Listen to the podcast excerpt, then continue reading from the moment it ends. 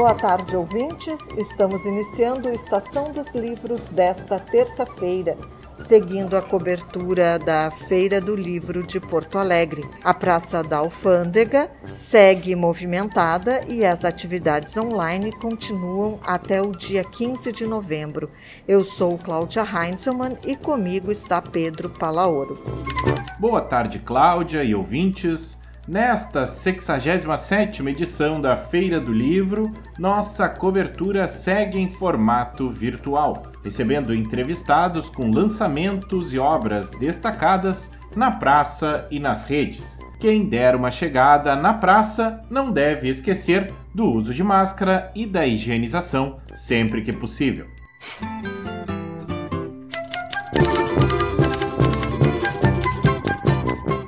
Estamos recebendo aqui no Estação dos Livros Enéas de Souza, que está lançando Os Filmes Pensam o Mundo, obra que está saindo pela Edipuc RS e aborda muitas críticas, né?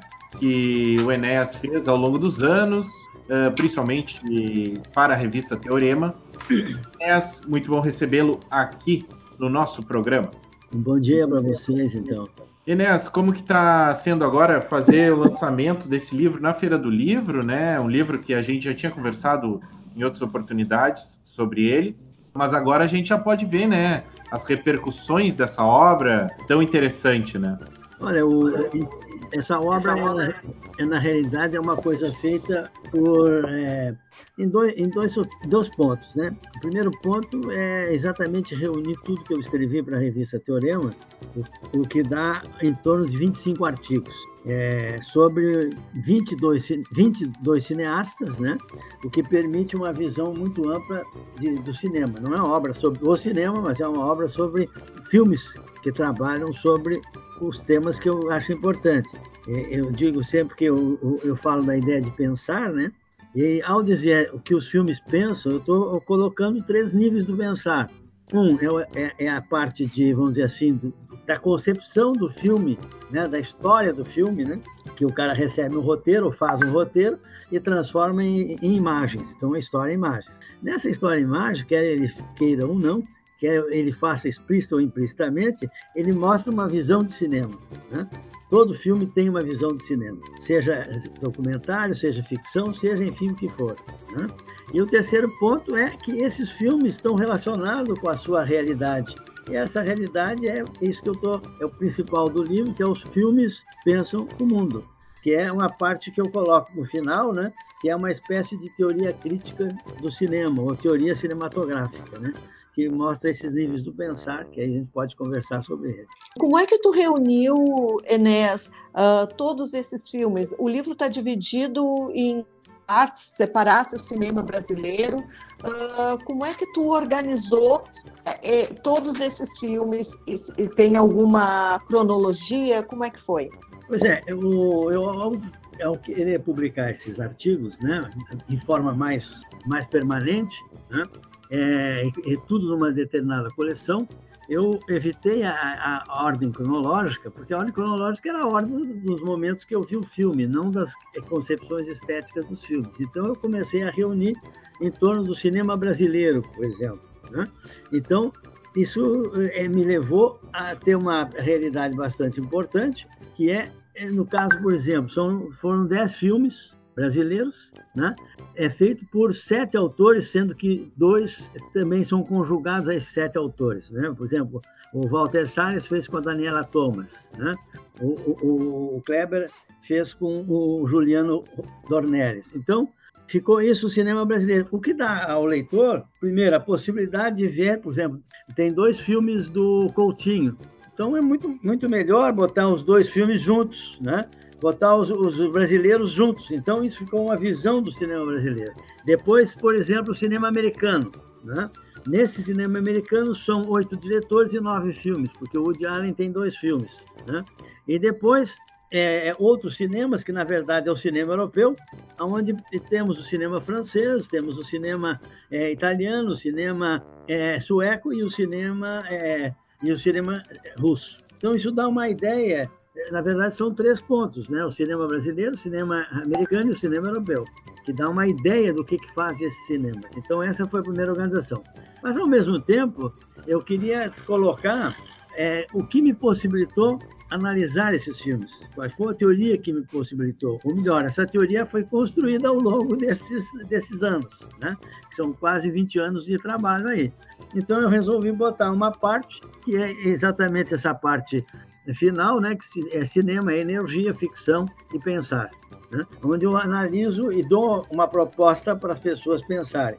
É, depois de publicar esse livro, eu me dei conta também de uma coisa importante, né? Que ele pode funcionar como um mini curso de cinema.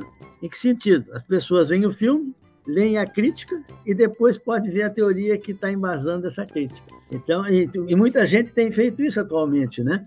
É, de mais diversas formas, né? Uns pegando o cinema brasileiro, outros pegando o cinema europeu, outros pegando o, livro todo. No teu livro, como tem várias, é, vários diretores, vários cinemas de vários países, a gente consegue ter uma, uma amplitude de temáticas e abordagens da realidade muito diversas. Como que, como que tu poderia avaliar, assim, que tipo de, de cinema, dentre esses que tu aborda aí, uh, nos possibilitam é, ter visões mais amplas, né? Porque, por exemplo, dentro do cinema americano existem temas muito recorrentes, né?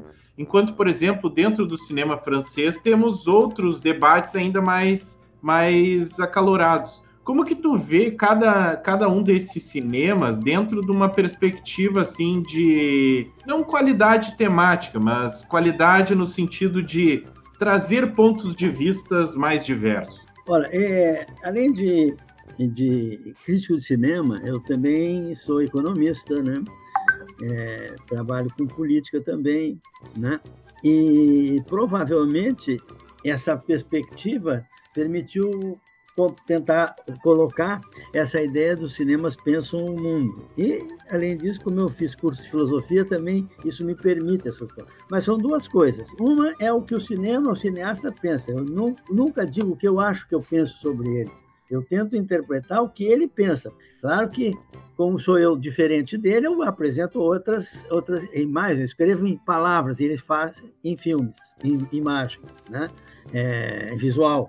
Então, nesse sentido, são coisas diferentes. Mas, ao mesmo tempo, por que, que eu me, me coloquei isso? Porque os cineastas todos estão dentro da sua época, eles pensam a sua época. Então, a gente poderia fazer, e até cheguei a pensar em, em, em, exemplo assim, em fazer um relacionamento com o pessoal da política e da economia nesse sentido, para interpretar essas coisas. Por exemplo, é, sobretudo as questões políticas, né?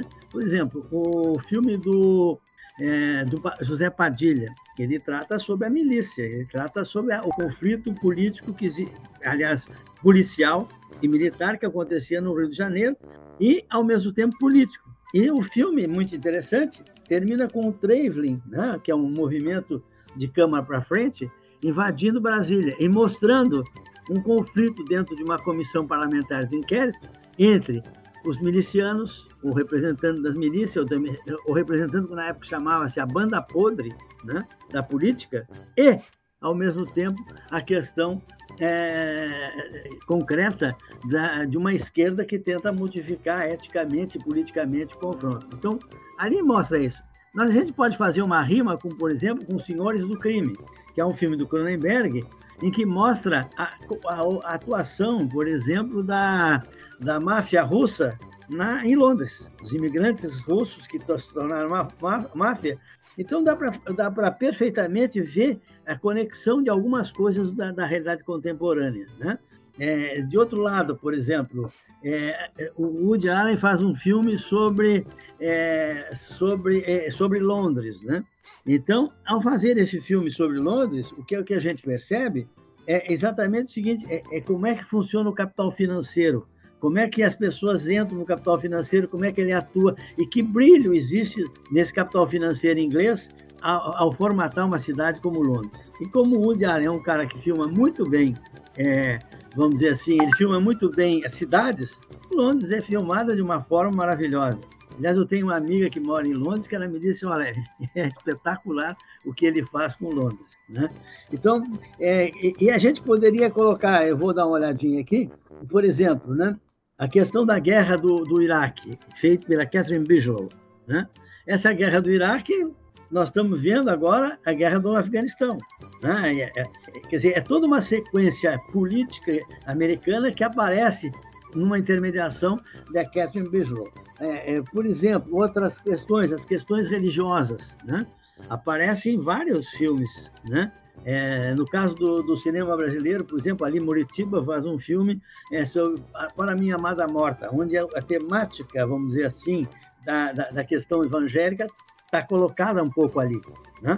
Ao mesmo tempo, por exemplo, as questões contemporâneas do WhatsApp, né? O próprio Ali Moritiba faz um filme Ferrugem, que é um filme muito bonito sobre essa realidade de como se dão as relações e, e, e inclusive a questão do suicídio dos jovens, etc. Né? Ou seja, o cinema está apresentando essa realidade toda. É, o caso do, do filme do Kleber, né? que apresenta é, essa, essa dificuldade brasileira de sair da situação que nós estamos tendo como uma espécie de ocupação é, é, é, vamos dizer assim, é, de forças externas as questões da realidade nacional. Né? De outro lado, por exemplo, pode ver é, o filme do Tarantino. Aliás, o Tarantino é um grande cineasta para colocar questões contemporâneas. Por exemplo, é, a questão do, da negritude. Né? A questão da negritude aparece em Django. E é uma forma tão forte que é, é, é, e eu acho isso genial, né? Ele transforma o faroeste. O antigo faroeste era, era uma coisa assim, vinha um cavaleiro de fora para uma cidade onde estava cheia de injustiças, etc., e ele organizava a, a justiça e ia embora. Nesse filme é o contrário, né? Ele destrói aquele universo, porque não há possibilidade de mudar aquele universo. Né? Destrói a, ca a, casa, a, casa, a Casa Branca da Negritude. Né?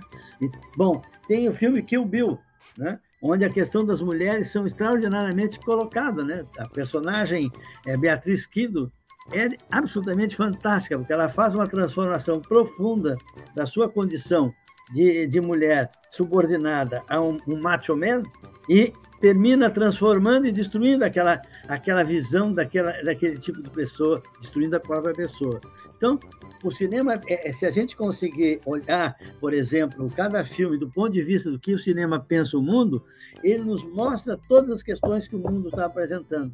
Senão, ele não seria essa arte vamos dizer assim, que atinge a maioria das pessoas. Né? Para se pensar o mundo e pensar o cinema, às vezes não se consegue numa primeira visão, né, Inês? O cinema é ver, rever, e cada vez que a gente revê, em um momento diferente também da nossa, da nossa vida, a, a gente pega algo mais. Né? Pô, não tinha me tocado disso.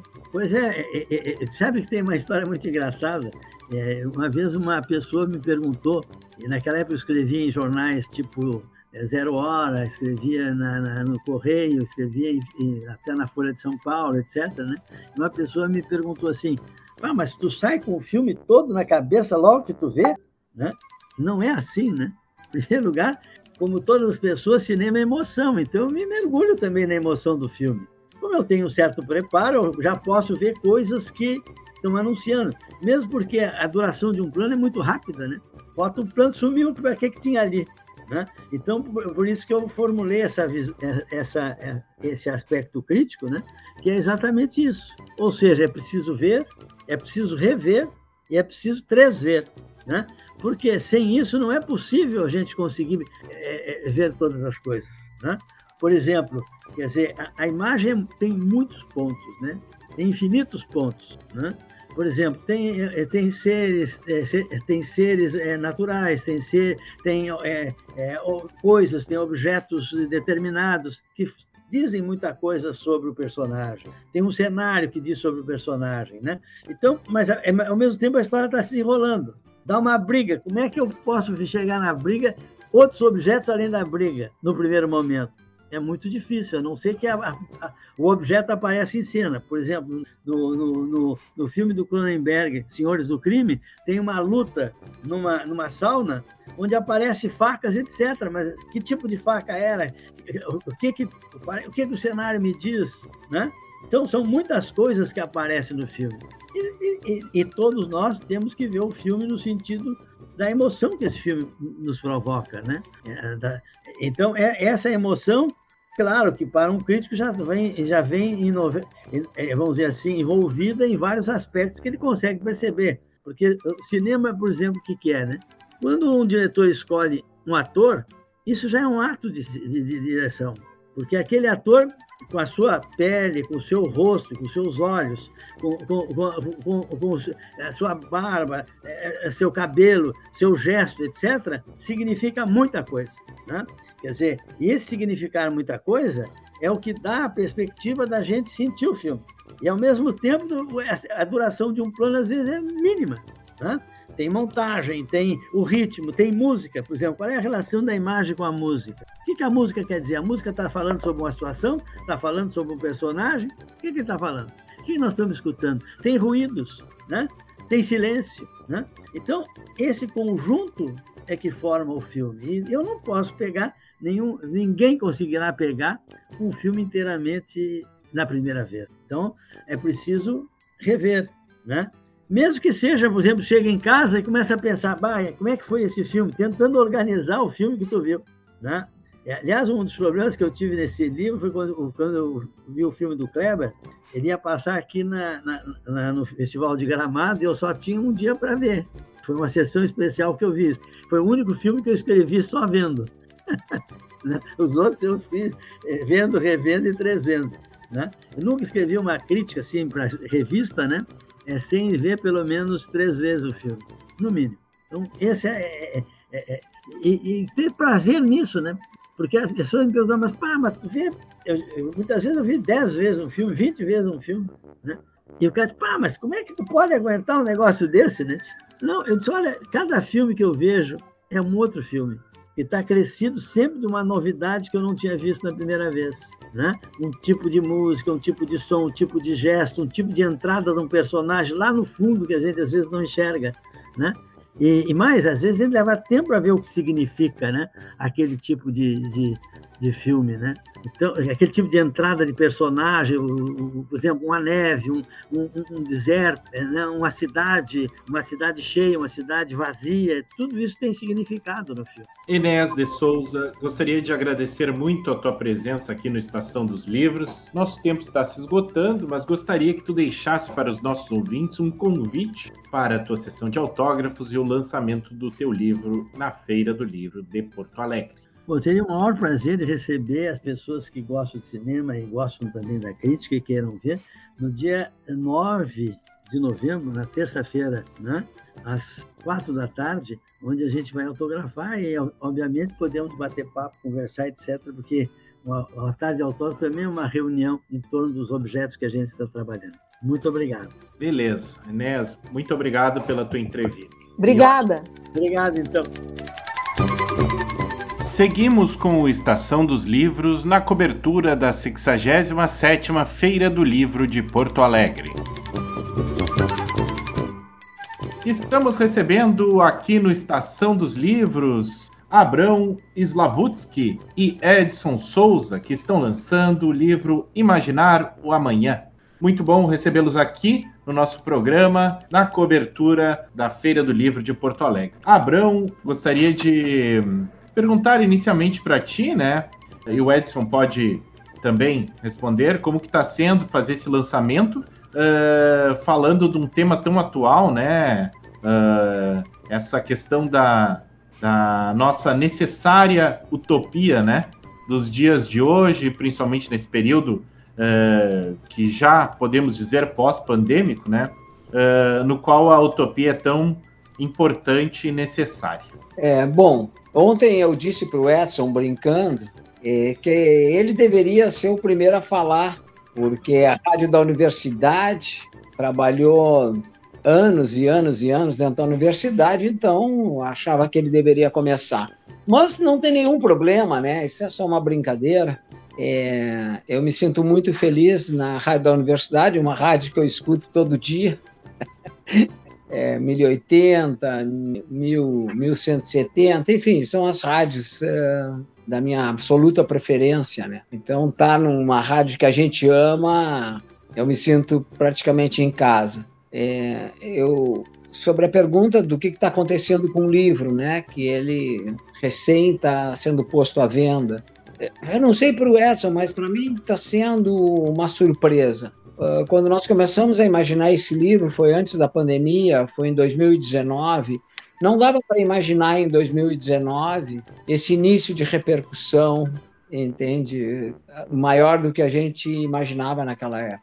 E, e eu penso que não só nós, mas a sociedade brasileira, né? Ela passa por um por efeitos traumáticos de duas ordens. Né? Um é bastante evidente, que é a questão da pandemia, com mais de 600 mil mortos, né? E há tanta gente que morreu que a gente diz mais de 600 mil mortos, como se 2, 4, 5, 10 mil não fossem absolutamente importantes, né? São importantíssimos, porque são milhares de pessoas, são milhares de famílias, milhares de vizinhos, né? É, que morreram e que não obrigatoriamente teriam que morrer. Então eu penso que esse é um aspecto traumático da maior importância e o outro aspecto traumático da maior importância é o que acontece a nível de Brasil nós vamos poder conversar bastante, que também tem um efeito traumático, né? No desemprego, efeito traumático é, nessa angústia muito grande em relação ao futuro, né? A questão do dia de amanhã. Então, eu penso que esse é um livro que não adivinha o futuro, não tem nada a ver com isso, né? Não diz o que vai ser o futuro, mas que se propõe a trabalhar o presente a trazer o passado para o presente, que o, os nossos sonhos em relação a imaginar o futuro, eles não sejam é, absolutamente desligados da realidade. Isso me parece uma coisa muito importante, porque o século XIX sonhou muitos futuros, mas o século XIX também não, não conhecia ainda tão bem a condição humana, né? É, essa é uma marca, digamos assim, que, que a psicanálise, especialmente Freud, vai trazer de maiores conhecimentos sobre a condição humana, e especialmente a condição humana é, vista após a Primeira Guerra Mundial. Enfim, é, eu estou contente porque é, imaginar o amanhã não é trabalho para uma, duas pessoas, é o trabalho para milhões de pessoas. Né? Bom, é, bom dia, Cláudia, Pedro, Abrão, uma alegria muito grande também estar aqui na, na rádio da universidade, né, da universidade que enfim, acolheu grande parte da minha vida né, como professor do Instituto de Psicologia. Me aposentei há, há pouco tempo, mas afetivamente continuo ligado né, com um trabalho feito e com um trabalho por fazer.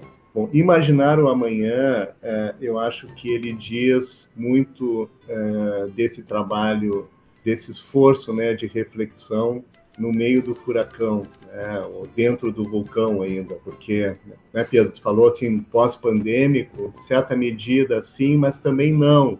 Né? Eu acho que a gente ainda está atravessando esse, esse, esse turbilhão e acho que vamos continuar por muito tempo.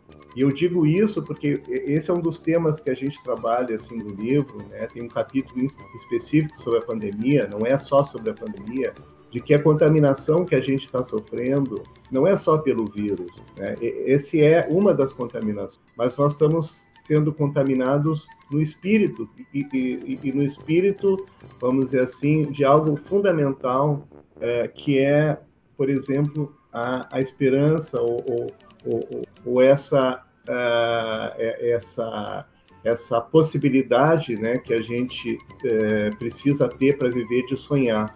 Então, o livro, tu falasse a palavra utopia, acho muito preciso, assim, tu teres nomeado, porque se trata, sim, de uma utopia.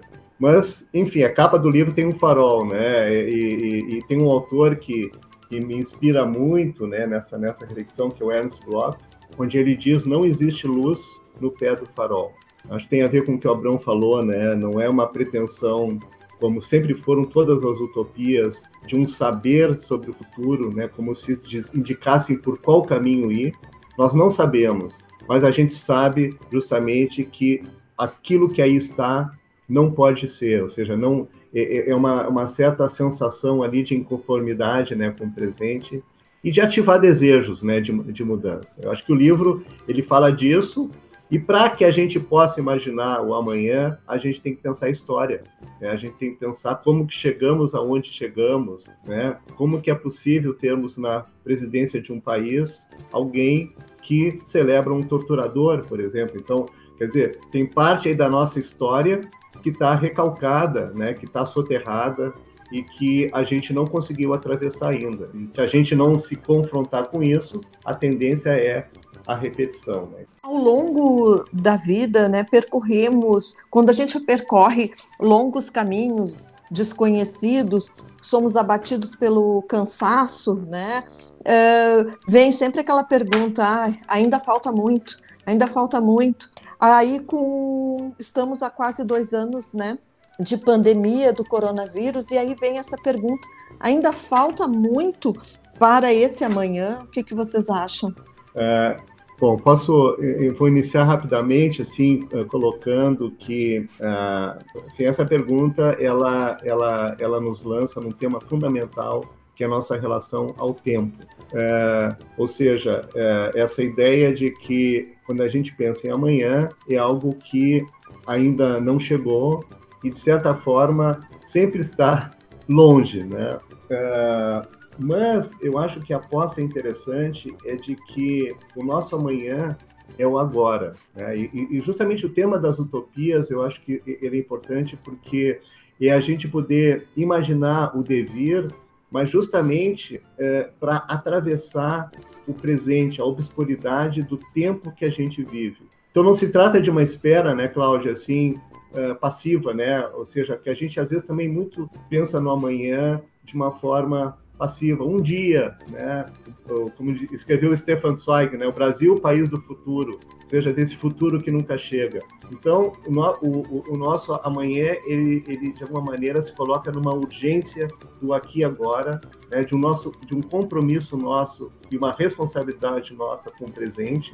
Então, uh, eu, eu diria que, que, que esse amanhã está nas nossas mãos né? E, e, a, e, a, aposta que a gente faz também em vários dos textos é convidar assim as pessoas a sem nenhuma pretensão, óbvio, assim, mas de um despertar. Né? Eu acho que a gente, de certa forma, também está muito anestesiado. Uh, o que a gente sofreu não é pouca coisa, somos todos sobreviventes. Eu acho que essa palavra sobrevivente ela é importante, porque é uma experiência que a gente ainda não tem a dimensão do que sofreu vamos demorar muito tempo. Né? Imagine as pessoas que perderam alguém próximo diretamente, que está num processo de luto. Né? Uh, quanto tempo vamos precisar para entender que vivemos coletivamente no mundo, mas particularmente no Brasil, numa situação política muito particular, que a gente sabe muito bem que agravou a nosso, o nosso enfrentamento com a pandemia. Enfrentando e, e combatendo, sobretudo, né,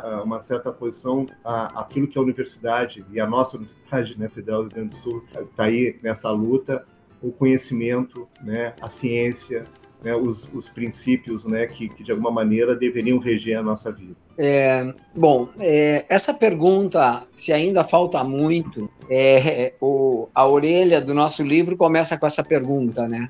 Se ainda falta muito. É isso, né? Ainda falta muito. Você sabe que essa é uma pergunta que eu não me faço. É engraçado isso, né? Ou seja, tem perguntas que é, alguém pode. É, por exemplo, eu não sei, se, por exemplo, se a gente faz essa pergunta, ainda falta muito para o quê? Para chegar aonde? Né? Ainda falta muito, sei lá, né? E, às vezes eu posso me perguntar, será que falta muito para eu morrer? Mas eu não fico pensando nessa pergunta muito, né? Eu vivo, né? E ainda falta muito para o Brasil se transformar num país com menor desigualdade social. Pô, falta muito, mas o que é faltar muito? É, é, faltam muitas semanas, muitos anos, enfim, é uma coisa muito interessante, como o Edson falou, essa questão do tempo. É, o Kafka sempre falava que o grande problema do homem é a falta de paciência. Eu acho que nessa pergunta é uma pergunta impaciente. Eu não estou dizendo que não tem que ser feita, né? Mas é, ainda falta muito. Bom, sempre falta, né? Sempre vai faltar. É, agora, eu acredito que nós temos que ver também essas coisas concretas do hoje, né? E eu gostaria de trazer um poema muito famoso que vocês já leram, já escutaram falar, mas e os ouvintes também. Mas é um poema que eu vou selecionar uma frase que me parece muito impactante. O poema é Aos que vão nascer do Bertolt Brecht, talvez o mais famoso poema que ele escreveu, assim, o mais repetido. É, e tem uma frase nesse poema que diz assim: é, tem duas traduções. É, e nós que, que desejávamos transformar o mundo, nem amigos de nós mesmos nós conseguimos ser. A outra tradução é que nós que queríamos preparar a terra para o amor, o chão para o amor, nem amigos de nós mesmos nós conseguimos ser. Para mim, essa é uma frase muito chocante e é, de um, de um humanismo muito grande. E o Brecht dizendo, né, a gente tem sonhos de mudar o mundo inteiro, mas ao mesmo tempo a gente não está conseguindo e não conseguiu ser amigos de nós mesmos. Bom, então é, eu acho que uma das tarefas importantes que nós temos, aqueles que sonhamos com um mundo melhor, é ser mais amigos de nós mesmos. É por isso que o Paulo Endo, que fez o prefácio do nosso livro, um psicanalista de São Paulo, muito amigo do Edson, e através do Edson eu fui também construindo uma amizade com Paulo Endo. Ele diz eh, no início da no início do prefácio dele, a primeira frase é, é bastante chocante. Eu quero ler exatamente porque ela é uma frase poética. É, o título é assim do prefácio: As políticas da amizade ou imaginação no poder. Dois amigos celebram a amizade com um livro escrito a quatro mãos em tempos de destruição. Um livro escrito a quatro mãos em tempos de destruição. Bom, pelo menos, Edson, a gente pode dizer para os ouvintes e para os amigos que estão aqui conosco que a gente parte de um bom princípio, que nós temos uma amizade de 40 anos e ao longo, e ao longo dessa amizade a gente foi, entre outras coisas, além de conversar, fazendo livros. Então, nós fizemos 100 anos de psicanálise lá em 90, 1996. De, depois fizemos um livro é, que é, é um livro belíssimo, que é Arte Psicanálise, a Invenção da Vida, com a Elida Tessler, também professora da URGS. Então, a gente foi construindo é, essa amizade e esse livro é um livro que se dispõe a conversar ou seja, não é um livro para se ler e assim simplesmente, ou seja, nós estamos abrindo para contatos, para conversas, construção de pontes. E para uma palavra que eu gostaria de sublinhar, eu acho que o programa já está no fim, que é a questão da solidariedade. Eu penso que nós temos que desenvolver esta capacidade. É, a gente não pode ter a sensação que a gente é muito solidário e não precisa ser mais solidário.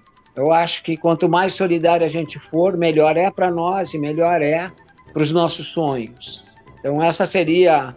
Eu, eu teria algo a mais para dizer sobre a solidariedade, mas eu vou esperar no momento da conclusão. É, Adão e Edson. É, bom, é, nosso programa já está quase no final, claro, mas é, eu gostaria de puxar um pouco a brasa para o nosso assado, né? e questionar vocês sobre a importância da cultura num momento como esse, de é, qual a relevância nesse caso? Bom, nós estamos numa feira do livro uh, e num momento de crise como esse, a cultura se agiganta, né? Como que vocês veem a, a importância disso também para as pessoas enfrentarem o luto, trazerem uh, esperanças e conseguirem, né, imaginar o amanhã? Vocês já podem fazer o serviço, né, uh, do livro de vocês, quando será o lançamento e as, os autógrafos, por favor. Obrigado, Pedro. Em ponto fundamental, é, porque é, sabemos muito bem, né, que, que a cultura ela acende a nossa, assim, a nossa condição de linguagem, né, de pensar o mundo, de abrir novas significações. Não é por acaso que em todos os regimes totalitários, enfim, mesmo no Brasil, dita democracia em perigo, a cultura ela é atacada diretamente desde o início. Tivemos, uh, primeiro, um ato absurdo que é extinguir um Ministério da Cultura, enfim, e que ministros tivemos. Então, é, é, é algo importante de a gente perceber, mas reagimos a isso, né, como tu acabaste de dizer, porque justamente na medida em que a gente produz cultura em todas as áreas, né, na literatura, no cinema, nas artes, no teatro, na música, nós estamos abrindo espaços uh, de significações, né?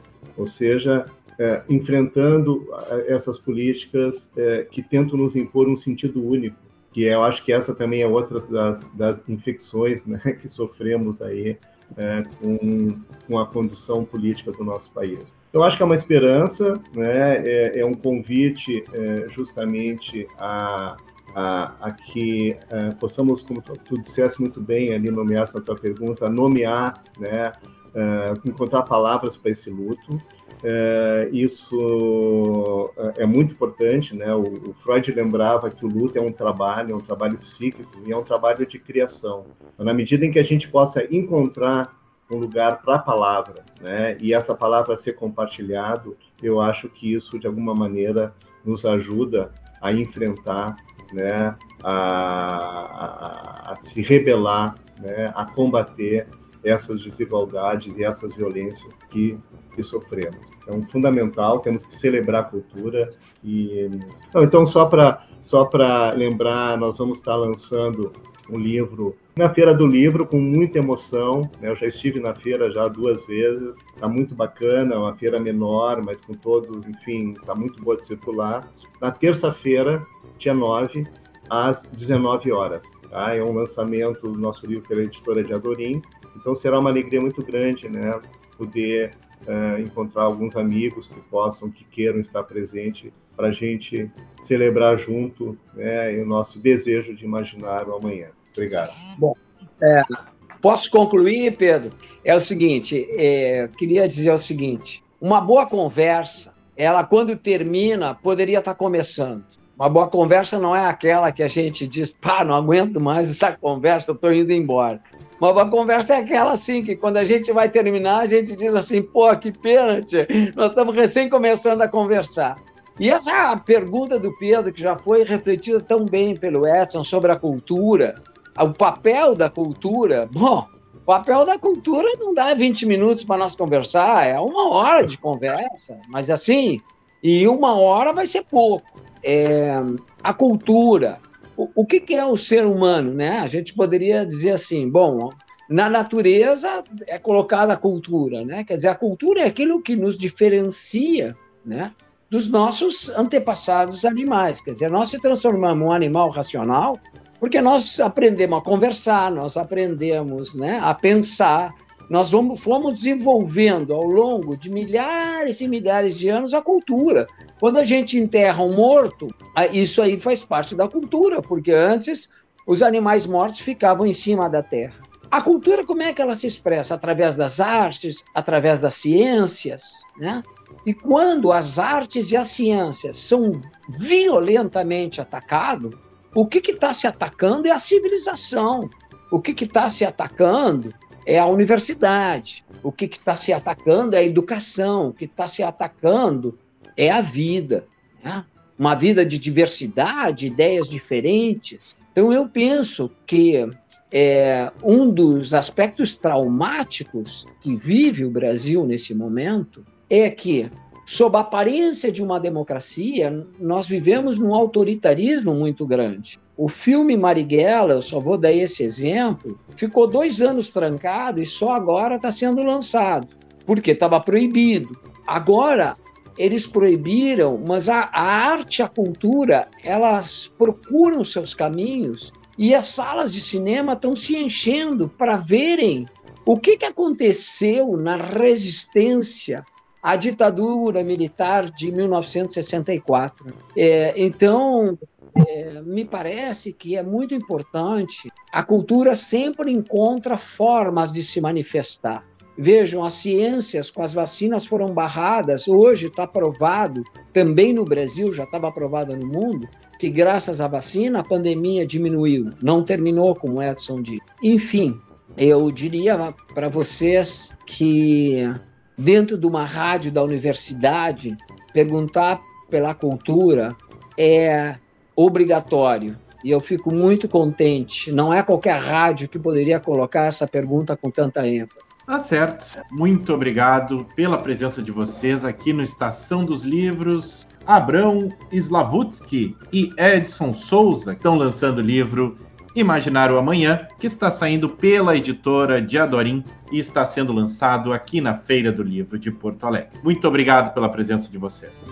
Estamos chegando ao fim de mais um Estação dos Livros na Feira do Livro de Porto Alegre. Toda a programação do evento pode ser acompanhada diretamente no site em feiradolivropoa.com.br.